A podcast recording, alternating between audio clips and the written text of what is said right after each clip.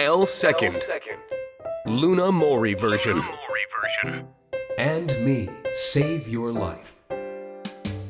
FM ノースウェーブポッドキャストプログラム and &Me Save Your Life DJ の森ルナですこの番組は北海道 FM ノースウェーブで放送中の番組 L セカンドのコーナーのポッドキャスト版時間の都合で放送できなかったトークもここでお聞きいただくことができます。より安全な毎日を送るために知っておきたいことをストーカー対策総合保険アンドミーを手掛ける株式会社アソシア少額短期保険の担当者に伺っていきます。今週の講師役ストーカー対策総合保険アントミーを手掛けます。株式会社アソシア少額短期保険の代表取締役社長本間貫義さん。そして営業戦略部の木村康弘さんです。え今週もよろしくお願いいたします。よろしくお願いしよろしくお願いします。あの今回のテーマが子どもを守るためにというところでいきたいのですがあのここまで、まあ、あの成人を対象とした、ね、お話も多くあったんですけれども未成年者の被害というのも少なくないんですね。そうなんです。あのー令和3年、まあ、昨年の、まあ、警視庁じゃなくて警察庁ですね、はいが出した、えっと、未成年のですねストーカー被害事の件数っていうのが出ておりまして、はいこれあの全国ではですね、えっと、2145件の未成年がですねストーカー被害に遭って警察に相談をしているという件数になっております。まあ、北海道は79件で、まああのまあ、決して、まあ、全国から比べると多いのか少ないのかっていうと、まあ、平均的な位置かもしれないんですけれども、まあ、福岡があの一番多く2番目に大阪、えー次いで愛知東京北海道といった形で、まあ、全国では5番目にランクされている数になります。えはい。ただこれは警察に相談しているものの数ですもんね。そうです。あくまでも警察が、えっと、相談を受付して、まあ、対応した受理受理件数ですね、うん。はい、それがあの統計として出てる数字になります。で具体的にどのようなことが起きているんでしょうか？はい。あのー実際にはですね、あのーまあ、通学路はい。でですね、あのー夕方5時ぐらい、まあ本当夕方ですね。ちょっと薄暗くなった時、えー小学生のですね自宅のマンションの駐輪場で、まあ、待ち伏せをしていたということで、えー小学校のその女の子がですね好きだったといううー PTA さんが、えー逮捕されているといった事件があったりですね。うん本来は信頼している方ですもんね。そうですね、あのーまあ、PTA さんなんで、まあ、その子たちの親御さんたちはいがやっぱり関わっている、まあ、行動だと思うので、まあ、児童のどっかのお父さんって思うとちょっと怖いですよね。そうですよねお昔は教育の一つとして、まあ、知らない人にはついていかないとかねはい、そうですね。そういうことはありましたけれども、はいもう本当身近な方だったという。そう裏を返せばその子からすれば誰々ちゃんのお父さんうんなので、んまあ多分相当びっくりしたんだと思います。うーんいやーでもそういう時ってじゃあどういうふうにすれば守れたのでしょうね？まあうんまあこの場合に関してはですね本当にもう自宅までバレちゃってる状態なので、うん。まあその場でですね、まあ、もちろんその防犯ベルみたいなですねものをですね、まあ、はい。鳴らす、まあ、引っ張れば鳴るような装置もあるので、まあ、そういうものでですね周りにその被害を知らせるということはできたかもしれないんですけれども、まあ、実際、まあ、このケースではちょっと使われてなかった、まあ、もちろんそう何々ちゃんのお父さんなので。そうですよね。はい。うん、でなぜじゃあこういうことが起きてくるのかっていうところなんですが。うん、まあ本当あの些細なきっかけからですねあのこの事件って実はスタートしてるのが分かりまして、はい。あの毎朝横断歩道とか通通学路の道でですねええ「おはようございます」っていう挨拶はい。があると思うんですね。ええそれがですねあの嬉しくてはっていうそのうん恋愛感情と言ったらちょっとあの怖いんですけど、あはい。まああのその朝の挨拶をきっかけにつけます。うーん。まあ、子供からしたらもう大人なんて信用できないって。思われちゃうかもしれないんですけれども、はい。まあその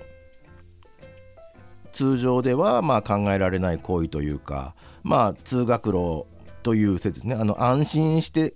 通っている道で起きてしまうっっていうところが、うんやっぱりその怖いとこなのかなっていうふうに思います。ということはいや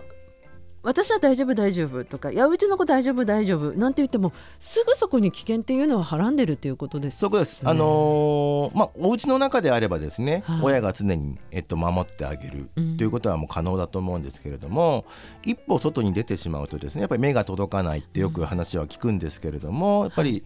リスクうん。危険性っていうのはですね、やっぱりどこに潜んでるかわからない。なおさら子供はそういう未知の領域に入ってしまうと、まあ親にも相談ができない。はい、仮に起きてもですね。うん何々ちゃんのお父さんにこんなことされたなんていうことは多分言えないんだろうい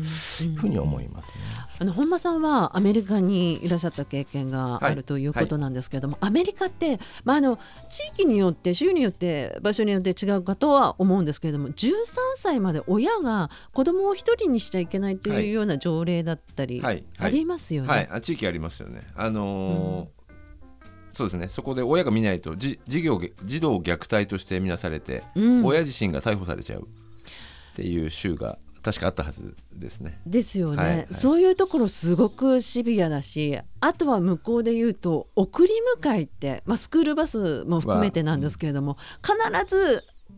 行きと帰りって送りますよね基そうですね。あのースクールバスまで車で送ってってうん。で車に乗せてで学校連れてってで帰ってくるっていうのまあまあ当たり前ですよねアメリカだとね。ね、守られているんですがそうすると日本の生活を見た時に好きだらけってすごく思うんですがあのそれこそ小学生という小さなうちから一人で通ったりっていうのはありますもんね。そうですねだからやっぱり、まあ、あの日本とアメリカの比較の中では日本が極めて平和で、うん。えー性善説があって、はい。えー地域の人はみんないい人悪いことをする人はいません。子供をみんなで守っていきましょうという、まあ、日本の良き文化だと思うんですけど、やはりそれが、まあ、個人社会化して、まあ、欧米化してというふうにも言ってもいいのかもしれませんがそうなった時に、えーやっぱりちょっと寂しいですけど、はい。自分の身は自分で守っていかなきゃいけない、うん。自分のお子さんは自分で手で守らなきゃいけないという時代が悲しいかな来てしまったとうんいうふうに現実を受け止めるべきじゃないかなと僕は思います。うん、時代は変わったっていうこと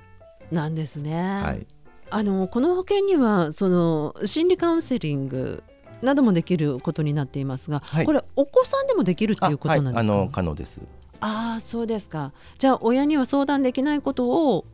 こちらの保険を使って相談するっていうことも可能だという。あはい、あのそうですね。あのまあ大体ケースとして、まあ親が契約者で子供がえっと保険者になっているので、えあの弊社としては一応把握はできるえ状態になります。え何歳から対象というのは。あのまあ小学生から加入されている方が多いんですけれども。あの今ですねあの弊社で、えーとまあ、新しいちょっと商材をちょっと考えておりまして、えあのまあ、GPS に関してはですねもう皆さんが知ってる通りだと思うんでそのビーコンっていうですねその、まあ、位置情報に近いようなもの要するに通過したら連絡が来るみたいなものをですね、はい。あの小学生1年生から6年間持ってもらうようなものと保険を組み合わせたものをちょっと考えておりまして、うん。まあ、こういうものがですねそのお守りといったあの過去から話してきたものがそのビーコンっていう装置が含まれてて、えどこに行っても分かります。親に連絡も来ます。何かあった時は、えっと、保険で対応します。みたいな形の,、まあ、あの一連の行為がですね全てあの保険で賄えるようなものをちょっとあの早く世に出したいなというふうに思っております。うん。あのアメリカでもこういう対策ってやっぱり進んでますよね。あのーまあそもそもその日本とアメリカ法律が全然違うので、うん。あのより、えー加害者に対する、はい。えー懲罰がアメリカの方が、まあ、厳しいうん。ので、うん。あの例えばこう児童虐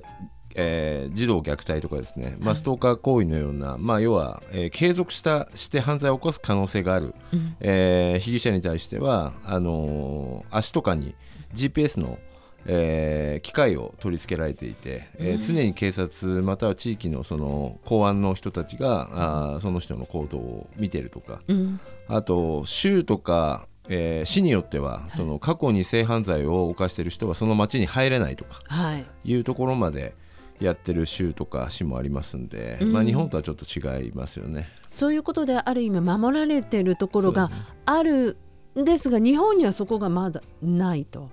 そうですね。ということはやはり自分たちで守っていかなければならないというところに。そうですね。やっぱりだからあれですよね。親御さんは本当に可愛い可愛いお子さんをあのー、24時間四六時中見ててあげたいですけど現実的には24時間ずっとへばりついてるわけには当然いかないわけはい。ですので、うん。あのーで、まあ、世の中はどんどん変わってますしいろんな機会も出てますし犯罪もいろいろ多様化してきてるので、うん。そういった意味ではあの保険とかあ防犯ベル含めたそういうなんていうんですかね防犯のための、お道具とか、はい。まあ、他の力をちょっと使いながらお子さんを、えー遠隔でも、うん。あの守るということがすごく重要なのかなというふうに思うのと、うん。あとこの多分お話聞いてるとどっちかというとこう女性女子が女子の、えー女の子が狙われるように思うんですけどこれ男性も全く同じなので、えー男の子も十分その狙われますんで、うえーうちは男の子だから平気っていうのは全く違う、えー考えで思ってた方がいいと思います。もちろん女性の方がリスクは高いですけどね。あの、男子にも当然起きるリスクです。あ具体的には？あの実際にその犯罪を犯す人はあの、えー好みもいろいろありますんで、えー男の子にいたずらをして、うん。えー声を出されたんで刺してしまったとか、うん。えー可愛い男の子を、えーつけ回しちゃったというような事件は、まあ、日々起きてますんで。うーんわかりました。えぜひねあの親またおじいちゃんおばあちゃんという方もね今ラジオを聞いている方もいらっしゃると思います。お子様お孫さんのためにもですねぜひ考えてみてはいかがでしょうか。で来週なんですが新生活を安心して送るためにということでアドバイスといただきたいと思います。はい来週もお願いいたします。よろしくお願いいたしますよろしくお願いします。FM のセーブポッドキャストプログラム &Me Save Your Life いかがだったでしょうか？ストーカー対策総合保険ミーについて知りたい方はまずストーカー保険と検索してホームページにアクセスしてみてください。このプログラムは毎週木曜日の正午に更新いたします。次回もお楽しみに。